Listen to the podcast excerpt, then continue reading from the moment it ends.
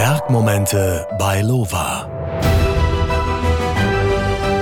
Auf den Spuren von Abenteurern und Bergmenschen.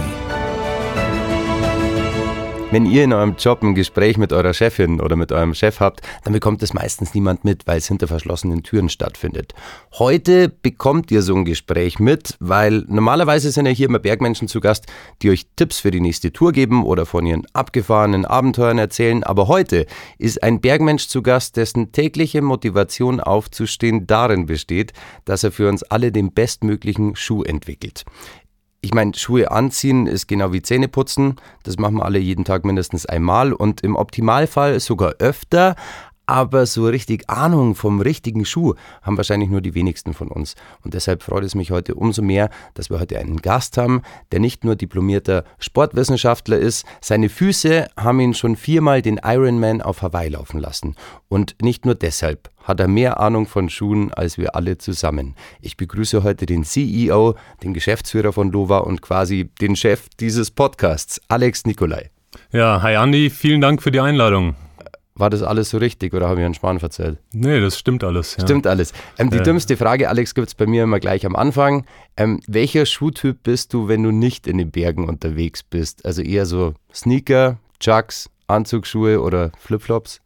Ja, dann bin ich schon der Sneaker-Typ. Also ich bin natürlich äh, begeisterter äh, Schuhliebhaber und sammle auch schon ein paar Jahren Sneakers. Habe auch eine kleine Sammlung im Keller und äh, verfolge auch somit das Lifestyle-Segment seit einigen Jahren. Und äh, ja, in der Freizeit am liebsten Casual und Sneakers. Ja. Kämst du dann auch immer vor den, vor den Adidas-Stores dieser Welt, um ein neues Paar Sneaker von irgendeinem Hip-Hop-Star zu kaufen? Nee, das haben wir noch nicht gemacht, obwohl ich die Ausrüstung dafür hätte, natürlich mit Zelt und Isomatte, ja. Aber ich habe online schon an ein paar Raffles teilgenommen und auch schon zwei, dreimal einen Schuh dann abstauben können und habe mich dann natürlich auch gefreut, ja. Plant ihr sowas bei Lova auch? Also so eine besondere Stückzahl irgendwie auf den Markt zu schmeißen, wo man dann sagt, okay, den Schuh gibt es jetzt nur 300 Mal? Nee, das planen wir nicht, weil wir in dem Segment eigentlich nicht aktiv sind. Also wir, wir, konzentrieren uns natürlich auf Funktionsschuhe, auf Schuhe für die Berge, für Outdoor, für die Natur draußen. Und dieses reine Lifestyle-Segment mit den hippen Schuhen, das liegt nicht bei uns im Fokus. Ja. Jetzt, wenn man bei einer Schuhmarke arbeitet, ähm, dann hast du doch sicher auch einen Lieblingsschuh, oder? Was ist denn euer Lieblingsschuh oder der Lieblingsschuh von Lova bei dir? Boah, das ist schwieriger. Ich habe mehrere Lieblingsschuhe bei Lova. Ähm, das hängt natürlich davon ab, äh, wo ich hingehe, in welchen Einsatzgebiet ich den Schuh äh, nutzen möchte. Im Alpinbereich ist es unser leichtester Alpinschuh, den wir mal gemacht haben. Das ist der Alpine SL. Ähm, das ist eins meine Lieblingsmodelle, ähm, unter 600 Gramm für die Berge gemacht, äh, kann man auf den Gletscher mitgehen, Klettersteig, äh, leichte Klettereien und ist ein super Modell. Ähm, in letzter Zeit einer meiner Lieblingsschuhe ist unser neuer Trailschuh, ähm, weil ich selbst auch Trailrunner bin seit vielen Jahren und ähm, ja, mit dem Schuh draußen zu sein in der Natur äh, macht natürlich Spaß. Ähm, ja, in den Bergen zu laufen, finde ich wahnsinnig tolles Erlebnis. Und somit ist das auch eins meiner Lieblingsmodelle. Und dann äh, nicht zuletzt unser Bestseller, der Renegade, ähm, ist natürlich eine Ikone im Outdoor-Markt, hat auch den Outdoor-Markt ein bisschen verändert. Damals wirklich ein Leichtwanderschuh im Vergleich zu den schweren Trekking-Schuhen und äh, somit ein wirklich herausragendes Modell mit einer super Passform und super Qualität. Jetzt kann ich mir vorstellen, wenn du auf einer Party bist und dich vorstellst und sagst, hey, ich bin CEO bei einer Outdoor-Schuhmarke, dann ist wahrscheinlich eine der ersten Fragen immer gleich so, ja, worauf muss ich denn achten, wenn ich mir einen Schuh kaufe? Also gibt es da so Tipps, wo du sagst, ja, haben wir noch nicht gehört oder das wäre wichtig?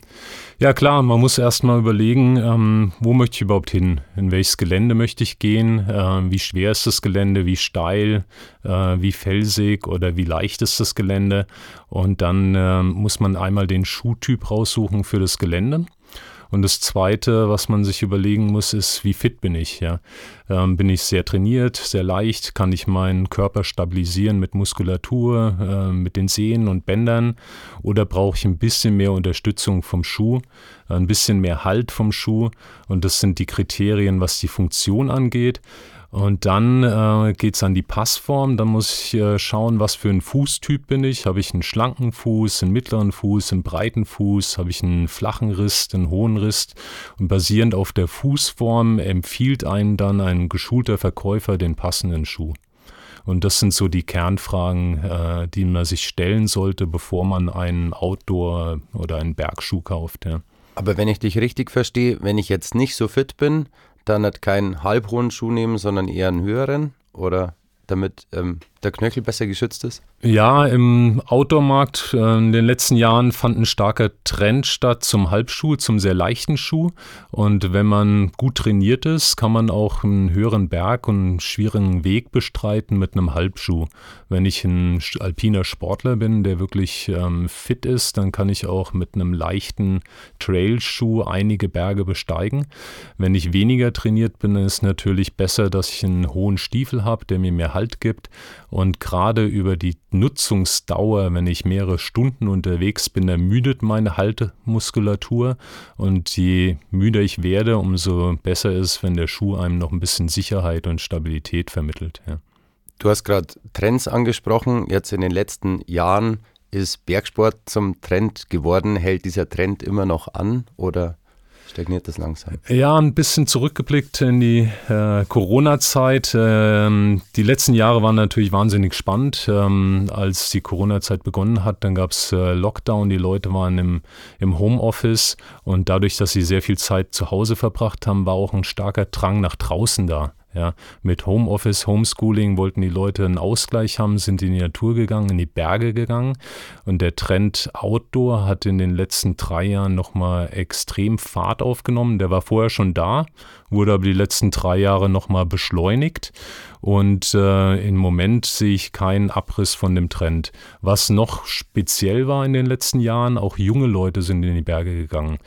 Was eher früher ein Sport für ja, Ältere war oder mittleres Alter war, sehen wir mittlerweile auch richtig junge Leute, die in die Berge gehen, zum Wandern gehen, äh, mit der Bahn nach Garmisch fahren und dort rausgehen in die Natur. Und äh, das gab es vorher nicht. Ja. Ist eigentlich lustig, weil es hat ja sicher auch mit Social Media zu tun, oder? Weil Leute dann quasi Bilder brauchen für ihren Feed, dass Social Media dann doch auch dazu führt, dass junge Leute mehr rausgehen. Ja, das stimmt, ja. Es gibt dann natürlich verrückte Phänomene im Social Media, wo man dann ähm, ja, Orte in den Bergen sieht, die dann mehrmals fotografiert wurden und die Leute wirklich dahin pilgern. Ich weiß, in, in Berchtesgaden am Watzmann, da gab es so eine Stelle von den Gumpen, wo sich das Wasser sammelt und das ist ein wahnsinnig toller Ort. Im Hintergrund die Berge, vorne kann man im Wasser liegen und da haben dann ein paar Mädels irgendwelche Fotos gemacht im Bikini und ruckzuck waren dort mehrere hundert Social Media Anhänger, was dann dazu geführt hat, dass das wirklich gesperrt wurde. Also dass die Gemeinde äh, Berchtesgaden gesagt hat, jetzt ist Schluss, wir können diesen Social Media Tourismus äh, nicht gebrauchen. Und äh, das sind natürlich dann die extremen Beispiele, die nicht gerade positiv sind, weil es geht ja eigentlich ums Naturerleben, ums Draußensein, um das Spüren in der Natur und meiner Meinung nach weniger ums äh, Foto machen und posten. Ja. Also sucht diese Plätze, aber teilt sie nicht mit der ganzen Welt. Ja, damit sie auch noch äh, geheim bleiben oder was Besonderes bleiben. Das wäre schon, wär schon extrem wichtig. Ja. Jetzt, Alex, jetzt gibt es einen Grund, warum du heute hier bist, weil Lova wird in diesem Jahr 100 Jahre alt und ihr feiert ja nicht nur mit euren Mitarbeitern, oder? Nee, wir wollen mit äh, eigentlich allen Menschen feiern, die die ja, Reise der Firma Lova begleitet haben, die letzten Jahre und Jahrzehnte. Und ähm, natürlich mit den Mitarbeitern. Da werden wir ein schönes Fest feiern in Jetzendorf, aber auch in der Slowakei und äh, natürlich auch mit den Konsumenten, die Lova-Schuhe gekauft haben. Und deshalb veranstalten wir in Greinau ein großes Bergfest. Äh, Lova-Fans, Lova-Anhänger äh, werden wir Karten verlosen in den nächsten Wochen und Monaten. Und somit möchten wir auch mit den Leuten feiern, die unsere Produkte gekauft haben, schätzen und auch über die Jahre lieben gelernt haben. Also wenn ich dich richtig verstehe, ähm, Lova mal auf Instagram folgen, wenn ich unter den 2500 Leuten in Greinau sein möchte, da werden Plätze verlost. Genau, ja, die nächsten Wochen, Monaten ein bisschen äh, schauen, was im Social Media passiert und dann äh, kann man dort ein, ja, ein Ticket gewinnen in der Verlosung. Ja. Jetzt, ich meine, du hast vor 100 Jahren noch nicht bei dem Laden gearbeitet, Ja. aber wie hat sich denn die Outdoor-Branche speziell im Hinblick auf das richtige Schuhwerk in den letzten 100 Jahren verändert, würdest du sagen? Ja, da gab es äh, viele verschiedene Generationen von Schuhtypen. Ähm, ganz am Anfang waren das natürlich schwere Bergstiefel, die äh, zwiegenäht waren oder trigenäht waren. Die hatten schwere Juchtenleder, die waren zwei, drei Millimeter dick. Und so ein Schuh hat dann auch mal ja, über ein Kilo gewogen. Aber was vom Style her ja auch wieder Trend war, oder? Sind das Ja. diese braunen Lederschuhe mit den roten Nähten? Genau, ja, die sind äh, vom Style her eigentlich ganz cool, weil die sehr, sehr simpel sind, also ganz cleanes Design, eigentlich alles auf Funktion ausgelegt. Hinten an, äh, ja, am Kragen weicheres Leder zur Polsterung, auch ein Flex eingebaut, aber an sich ein, ein sehr stabiler, fester Schuh, der auch wirklich Jahrzehnte hält. Ähm, wenn man da noch eine Sohle erneuert, dann hält das der Schuh noch mal länger. Und dieses zwiegenähte Verfahren war damals ähm, ja absolut das Verfahren der Wahl für Bergschuhe, hat aber den Nachteil, dass es relativ schwer ist, relativ steif ist und äh, wenig Flex hat. Danach gab es dann die Generation der klebegezwickten Schuhe. Ähm, dort würde der Schaft mit einer Zwickmaschine über eine Brandsohle ähm, gezwickt und verklebt und dann wurde die Sohle von unten mit einer Presse draufgeklebt. Das Verfahren gibt es heute auch noch. Das, so produzieren wir in Jetzendorf unsere Trekking-Schuhe und Bergschuhe. Und dann die nächste Generation war eigentlich die des Renegades, wo man dann direkt angeschäumte Sohlen an den Schaft gebracht hat mit einem ähm, Stabilizer drin und einer Gummiaußensohle. Und äh, dadurch wurde der Schuh nochmal leichter, flexibler, bequemer, hat mehr Dämpfung gehabt. Und dann die letzte Generation, die wirklich super leicht ist, sind dann leichte EVA-Schäume äh, mit einer sehr, sehr steifen Brandsohle im Alpinbereich oder im Speed-Hiking-Bereich oder Trailrunning-Bereich mit einem kleinen ähm, Gelenk eingebaut. Das sind so die letzten Varianten. Also sind wir jetzt fertig. Ja. Oder? Weil ich glaube, es gibt Leute, die sagen, ja, ihr bringt immer neue Schuhe raus und der alte war doch schon der beste. Also Ja. ähm, geht es immer weiter? Ja, ich glaube, was Leichtbau angeht, haben wir mittlerweile eine ja, Grenze erreicht, ähm, wo es äh, nicht mehr viel rauszuholen gibt. Also es gibt mittlerweile Textilmaterialien, die sehr dünn und sehr abriebsfest sind und trotzdem zugfest sind. Es gibt mittlerweile sehr, sehr leichte Zwischensohlen aus EVA und ganz dünne Außensohlen. Und äh, da ist nur noch wenig rauszuholen. Dieser extreme Leichtbau macht auch für die meisten Konsumenten meiner Meinung nach keinen Sinn. Das ist für Extremsportler, die wirklich Bestzeiten oder äh, schnell irgendwo am Berg hoch und runter kommen wollen. Ähm, hat natürlich den Nachteil, dass diese extrem leichten Schuhe jetzt auch nicht äh, 10, 20 Jahre halten. Also so ein Schuh, der, wenn man den wirklich nutzt, kann der nach einer Saison schon durch sein. Und das ist dann wirklich was für Athleten. Für einen normalen Konsumenten empfehle ich eher ein bisschen stabileren Schuh, ein bisschen haltbareres Material, wo er auch viele Jahre Freude dran hat. Und ähm, das letzte Gramm äh, muss man da nicht rausholen, meiner Meinung nach. Ne? Aber ist es dann so die Mammutaufgabe für dich quasi, also in die Zukunft zu schauen, wie macht man weiter, wenn man eigentlich das Limit der Leichtigkeit, sage ich jetzt, schon mal erreicht hat? Oder ähm, gibt es in fünf Jahren dann einen Schuh, den ich mit meinem Handy verknüpfen kann und lustige Vibrationsgeräusche einbauen kann oder so? Ja, die, diese Techniken mit äh, Handy und äh, Funktionen, die gab es schon in der Vergangenheit, aber hauptsächlich im Laufschuhbereich. Ähm, gab es schon welche mit ähm, so kleinen Pots im Schuh, wo man dann Geschwindigkeit messen konnte, ähm, Beschleunigung. Es gab verschiedene Verfahren, wo man versucht hat, den Druck zu messen. Aber am Ende des Tages ist es so, ähm, mittlerweile gibt es so gute äh, Smartphones mit Funktionen oder Uhren, die diese Funktionen alle abdecken, dass man davon weggegangen ist, das in einen Schuh einzubauen. Im Schuh würde es natürlich auch nochmal viel mehr kosten und dann bräuchte ich äh, ja, ein Element, was ich dann von Schuh zu Schuh übertragen kann.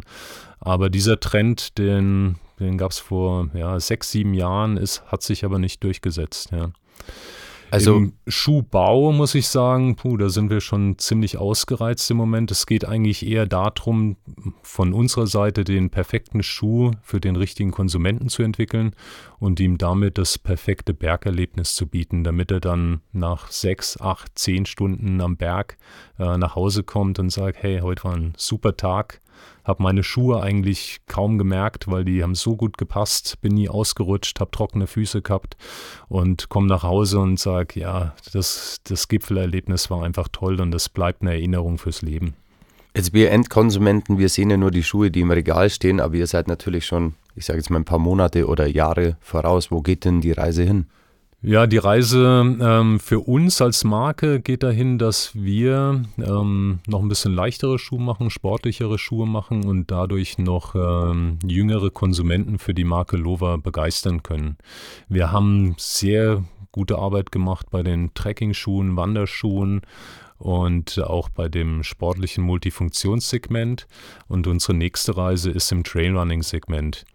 Ähm, hier nutzen wir natürlich die Erfahrung von Lova über 100 Jahre im Bergsport, äh, wie Stollenprofile äh, designt werden, äh, wie man Leisten konstruiert, der gut passt, wie man Schuh konstruiert und wir übertragen dieses Wissen in den schnellsten Outdoor-Bereich, äh, das Trailrunning. Und kommen da vielleicht auch neue Bereiche dazu, also Skischuhe oder Radlschuhe, Mountainbike-Schuhe? Ja, wir, wir Schuster bleibt bei den Leisten, also wir bleiben bei den Segmenten, die wir ähm, über die letzten Jahrzehnte auch bearbeitet haben. Äh, Skischuhe haben wir eigentlich äh, sogar eine Historie bei Lova. Wir waren in den letzten Jahren ähm, sehr erfolgreich im Skischuhbereich. Der Lova Air war mit Sicherheit ein äh, ja, wahnsinniges Modell, was den Markt auch revolutioniert hat. Das war ein Skischuh, da konnte man die Passform äh, anpassen, indem man Luft in Kissen gepumpt hat und somit die Weite und äh, das Volumen des Schuhs regulieren konnte. Und da gab es dann zu jedem Skischuh so eine Pumpe und mit der konnte man dann das Volumen anpassen. Wie lange ist das her? Ja, das war in den, ja, ich glaube, 70er, 80er Jahren mhm. in dem Bereich, ja. Und dann äh, Anfang der 90er, als dann äh, die Technikergruppe äh, Lova gekauft hat. Äh, in dem Zuge wurden dann die Skischuhe konsolidiert in Italien und wurden äh, von Lova praktisch abgezogen und wurden dann in der Zukunft von Technica und Nordica von der Gruppe produziert. Ja. Ähm, wie viele verschiedene Schuhe habt ihr eigentlich? Äh, ich glaube, wir haben über 100 verschiedene Paar Schuhe. Ja. Brutal. Ja. Und also da sollen jetzt keine dazukommen, wo du irgendwie sagst, okay, neue Sportarten, äh, sondern wie du gerade gesagt hast, man bleibt einfach bei dem, wo man sich auskennt. Ja, das Trailrunning-Segment, was ich äh, erwähnt habe, das ist jetzt neu. Das launchen wir jetzt dieses Jahr, kommt in ein paar Wochen in den Handel. Und das ist eigentlich für uns der letzte logische Schritt in dem schnellen Bereich, unsere Kenntnisse zu nutzen. Wir haben schon relativ viel Bereich abgedeckt. Also wir haben vom alpinen 8000er Schuh, mit dem man auf den Mount Everest gehen kann, bis zum lockeren Outdoor-Schuh, mit dem man hier im Wald spazieren gehen kann. Eigentlich alles ähm, soweit abgedeckt. Auch im Kinderschuhbereich sind wir aktiv. Auch sehr erfolgreich, weil wir auch dort unsere Outdoor-Expertise nutzen für die Kinderschuhe. Und äh, die Kids sind natürlich den ganzen Tag draußen und die brauchen ein grobes Stollenprofil für eine Griffigkeit, brauchen eine Membran, damit sie trockene Füße haben. Und insofern können wir hier auch unser Wissen und unsere Kenntnisse einsetzen und somit ein hochfunktionales Kinderschuhprodukt bieten. Ja. Jetzt haben wir sehr viel über Schuhe gesprochen. Jetzt möchte ich noch ein bisschen über dich persönlich sprechen. Ja. Ich meine, du bist seit 2018, glaube ich, CEO bei Lova, stimmt das? Seit 2019. Seit ja. 2019, Entschuldigung. Ähm, wie ist es plötzlich von heute auf morgen 280 Mitarbeiter unter sich zu haben? Also schläft man da unruhiger oder man hat eine gewisse Verantwortung, weil ihr habt ja doch recht viele Leute, die bei euch im Standort noch arbeiten. Ich habe mir das mal angeschaut. Ja. Ähm, ich war da wirklich überrascht. Ich dachte tatsächlich, dass das meiste Maschine machen, aber da stehen tatsächlich noch Menschen. Ja, klar. Ähm Schuhmachen ist immer noch ein Handwerk und es kommt auf die Mitarbeiter an, aufs Team drauf an, damit die eine gute Arbeit machen. Und das macht am Ende den Unterschied, ob man ein gutes Team hat und saubere Arbeit abliefert und dann ein tolles Produkt am, auf dem Tisch stehen hat. Und äh, die Verantwortung für die Mitarbeiter ist mir sehr wichtig, ähm, dass die Firma lebt und fällt mit der Qualität der Mitarbeiter. Wir haben in Jetzendorf äh, 280 Mitarbeiter und in der Slowakei haben wir unseren langjährigen Partner auch 2019 übernommen. Und die Slowakei hat 1900 Mitarbeiter. Insgesamt kommt die Firma Lova mittlerweile auf 2300 Mitarbeiter, die für uns täglich Schuhe fertigen, die eine super Arbeit abliefern. Und ähm, ja, das ist das Wichtigste. Ja. War das immer dein Traum? Also ich meine, du warst ja lange Zeit selber Athlet. Ich habe es vorhin gesagt, viermal den Ironman äh, gelaufen. Ist das so der Plan von einem Athleten oder einem Sportler, dass man dann nachhaltig oder danach, nach der Karriere auch noch was mit Sport zu tun hat? Nee, der Plan war das eigentlich nicht. Also ich habe mich nach meinem Sportstudium, äh, ich habe Sportwissenschaft studiert mit dem Fokus auf Sportmedizin, Trainingswissenschaft, ähm, habe dann in der Zeit auch als Marathontrainer gearbeitet und als äh, Triathlon-Trainer und wollte eigentlich in dem Trainingsbereich ähm, ja, Triathlon betreiben und auch Leute nach vorne bringen habe dann viele Jahre intensiv Triathlon betrieben, ähm, habe auch in der Zeit verschiedene Jobs im Sportbereich gehabt, der, im Sportgeschäft, äh, ja, Sportevents organisiert und habe immer wieder in den Bereich so reingeschnuppert, aber äh, primär habe ich mich auf den Ironman konzentriert. Und als Ironman ist natürlich so, man ist da Einzelkämpfer und versucht natürlich alles zu optimieren. Ähm, man versucht äh, ja, klar, sein Training zu optimieren. Das konnte ich gut, weil ich das ja an der Uni gelernt habe. Dann versucht man sein Material zu optimieren. Ich habe äh, früher im Fahrradladen gearbeitet und habe dann an meinem Fahrrad selbst geschraubt, habe Teile abgesägt, die ich nicht brauchte, damit es leichter wurde, habe neue Sachen für, konstruiert für eine Flaschenhalterung. Und dann habe ich im Schuhbereich versucht, für mich den perfekten Schuh zu finden und habe auch angefangen, ja, für Einlagen, Unterstützung ein bisschen zu modellieren und somit war ich schon immer leidenschaftlich im Produkt involviert und hat, das hat mir richtig Spaß gemacht und auch schon immer leidenschaftlich ähm, mit Schuhen beschäftigt.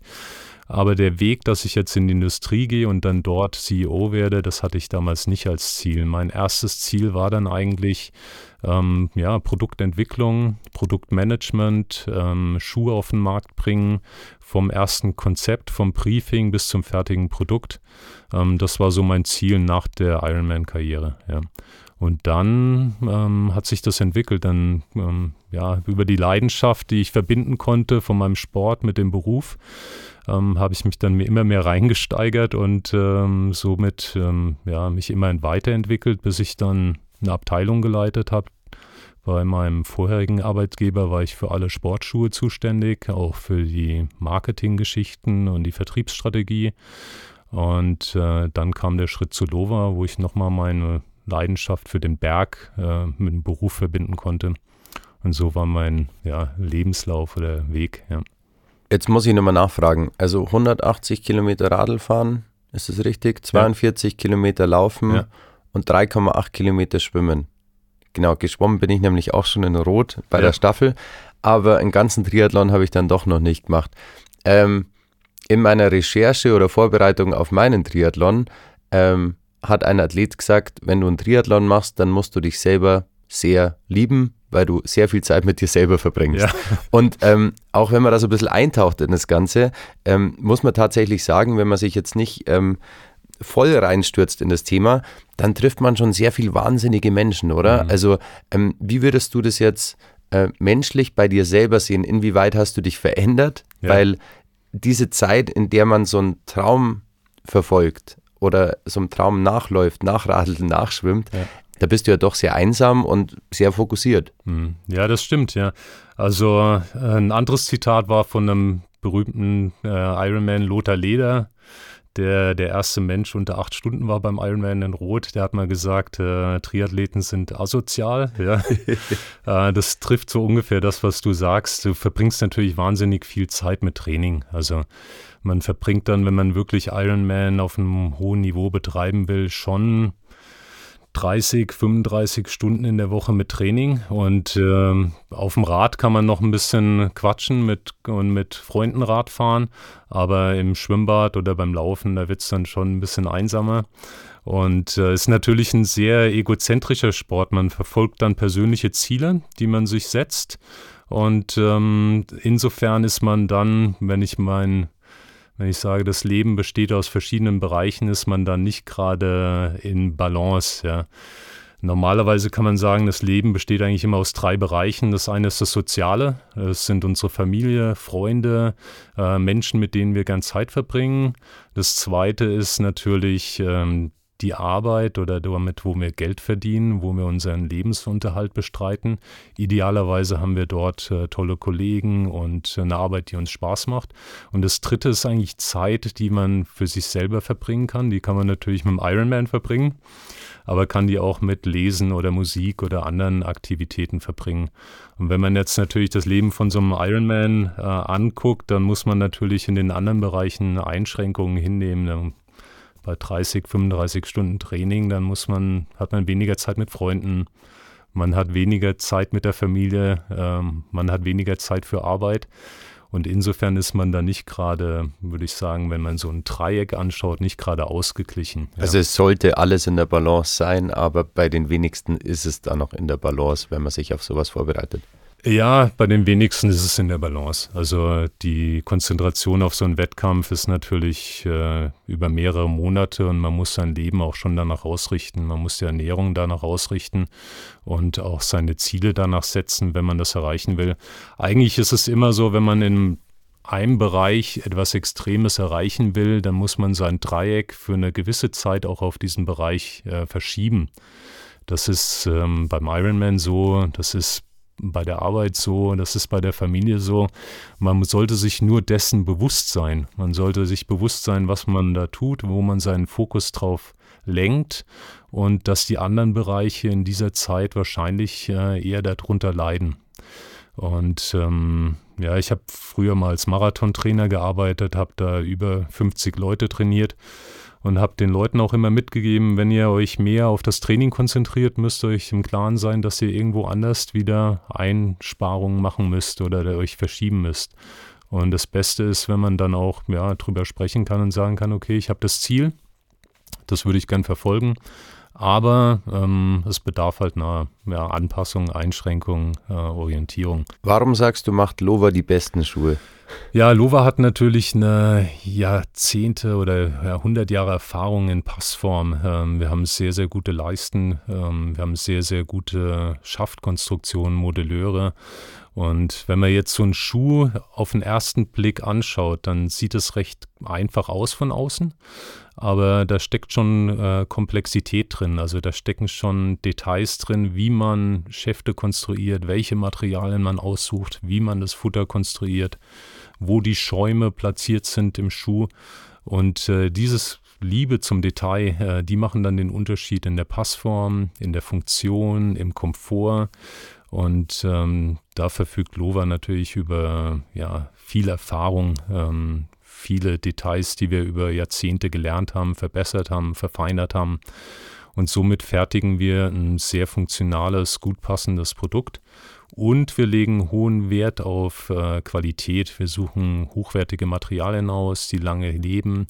Wir suchen hochwertige Zwischensohlen aus, aus PU, äh, Gummisohlen, die guten Grip bieten. Wir stecken viel Liebe in die Außensohlenentwürfe, in die Stollenkonstruktion, damit der Schuh auch wirklich im Gelände griffig ist. Und diese Summe der Details, ähm, die machen dann Lova aus. Ja. Und ich habe mir gehört, dass wenn ich einen Bergschuh habe und die Sohle nicht mehr ganz so funktionstüchtig ist, dann kann ich den Schuh einfach wieder einschicken und ihr macht eine neue Sohle drauf. Stimmt das? Das stimmt, ja. Das kann man das bezahlen oder ist das umsonst oder wie schaut das aus? Ja, ähm, das machen wir zum Selbstkostenpreis. Also wir verdienen hier nichts dran. Es kostet schon Geld. Also man, eine Wiederbesolung äh, muss man schon bezahlen. Aber ähm, wir machen hier überhaupt keinen Profit, sondern wir machen es eigentlich, um dem Kunden ähm, mit dem Produkt nochmal ein paar tolle Jahre äh, zu geben, damit er es nochmal nutzen kann. In den meisten Konsumenten, die sind mit ihrem Produkt emotional verbunden. Wenn sie äh, mehrere Jahre mit dem Produkt in den Bergen unterwegs waren, verbinden sie auch die tollen Bergtouren mit dem Produkt. Und somit können wir denen nochmal ihr Produkt, ähm, die Lebensdauer verlängern. Und für die Nachhaltigkeit ist es natürlich gut, äh, weil das Produkt nicht weggeschmissen wird, sondern nochmal ein paar Jahre genutzt wird. Machen das auch Leute oder ist das nur so ein, ja, könnte man machen? Ja, das machen immer mehr Leute. Ja, wir haben mittlerweile 18.000 äh, Wiederbesolungen im Jahr. ist in den letzten drei Jahren in der Corona-Zeit auch nochmal angestiegen. Die Leute haben massiv geschaut, äh, was haben sie noch für einen Wanderschuh, für einen Bergschuh im Keller, kann sie noch länger nutzen. Klar, in der Corona-Zeit waren die Geschäfte geschlossen, da gab es Lockdown, dann war die Lieferkette unterbrochen aus Asien. Und diese ganzen Faktoren haben dazu geführt, dass ein Endkonsument nochmal überlegt, okay, ähm, brauche ich wirklich einen neuen Schuh oder kann ich meinen noch reparieren? Kann ich eine neue Sohle drauf machen? Ähm, wo kommt der Schuh her? Wie ist der gefertigt? Ähm, dieses Bewusstsein ist extrem nochmal gestiegen. Ja. Ähm, jetzt hast du gerade die emotionale Bindung angesprochen. Ähm, wir hier in diesem Podcast haben ja eure Athleten meistens und ja. Athletinnen zu Gast. Ähm, welche Verbindung gibt es denn zu denen? Also wie kommt man auf die? Kommen die auf euch? Und äh, wie pflegt ihr das miteinander? Ja, also die Athleten sind für uns extrem wichtig. Ähm, mit denen entwickeln wir die Performance-Linie, mit denen entwickeln wir Schuhe, die wirklich für den extremen Einsatz am Berg gemacht sind. Ähm, die Entwicklung dieser Schuhe ist für uns als Marke wichtig, um zu testen, äh, wie verhält sich der Schuh in extremen Bedingungen. Und die Erkenntnisse kann man dann auf die normalen Schuhe übertragen. Bei den Athleten, mit denen wir zusammenarbeiten, ist uns wichtig, dass die äh, bodenständig sind, äh, so wie die Firma Lova auch äh, Werte vermitteln, Werte vertreten und auch authentisch sind in dem, was sie tun. Und manche Beziehungen entstehen einfach auch ähm, ja, über die Jahre zu den Athleten, ähm, kommen auch spontan zustande. Und wir schauen eigentlich immer, dass der Athlet und die Marke schon gut zusammenpassen. Ja.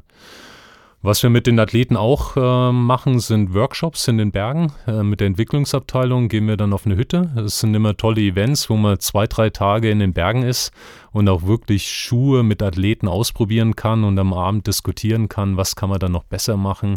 Und äh, die Athleten können einem natürlich auf der Tour noch den einen oder anderen Tipp geben, weil die natürlich super Erfahrung haben. Es sind viele Bergführer, Gelernte und äh, sind für uns immer tolle Events. Ja.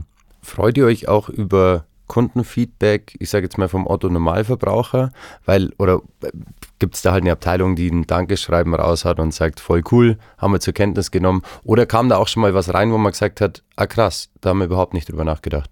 Nee, das ist für uns extrem wichtig als Marke. Also schon der hm, damalige Geschäftsführer Sepp Lederer hat in den 60er Jahren gesagt zu seinen Leuten, hört den Konsumenten zu und hört den Athleten zu.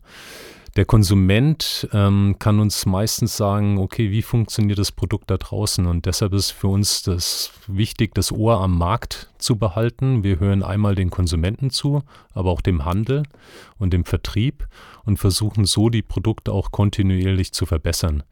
Und ähm, da sind wir auf Konsumentenfeedback auch angewiesen, auf Leute, die uns ehrlich sagen, okay, das passt so, passt nicht so, das könnte noch besser sein. Und wir schätzen jedes Feedback, was wir bekommen. Ja. Also Feedback gerne an Lova als Mail oder auf der Instagram-Seite. Und wenn ihr dabei sein wollt beim Feiern dieses Jahr, dann äh, solltet ihr dieser Seite auf jeden Fall folgen. Da gibt es dann alle weiteren Informationen für die große Party in Greinau, wenn ich dich richtig verstanden habe. Genau, ja, Greinau. Weißt du schon, wann es ungefähr ist? Greinau wird am 26. August sein. Ja, ist ein Samstag und ja, das wird ein tolles Event am Fuße der Zugspitze, höchster Berg Deutschland. Ähm, super Aussicht, wenn das Wetter passt. Und da wird Musik geboten sein, Essen, Trinken und wird bestimmt eine tolle Veranstaltung. Die Sonne wird scheinen und alle sind gut drauf und wir werden einen wunderbaren Tag zusammen äh, erleben. Alex, vielen lieben Dank, dass du heute da warst. Gibt es ja. noch irgendwas, was du den Leuten mit auf den Weg geben möchtest? Ja, in, genießt die Berge, geht raus in die Natur, ähm, habt tolle Erlebnisse und äh, kommt alle sicher wieder nach Hause. Falls euch diese Podcast-Folge gefallen hat, dann ähm, abonniert's den, wenn ihr das nicht eh schon getan habt und lasst gerne fünf Sterne da. Das sagen zwar immer alle, aber unterm Strich bringt's einfach was, damit wir euch neue Folgen liefern können. Vielen lieben Dank, dass du da warst heute. Ich wünsche euch eine schöne Zeit und bleibt's gesund. Bergmomente bei Lova. Auf den Spuren von Abenteurern und Bergmenschen.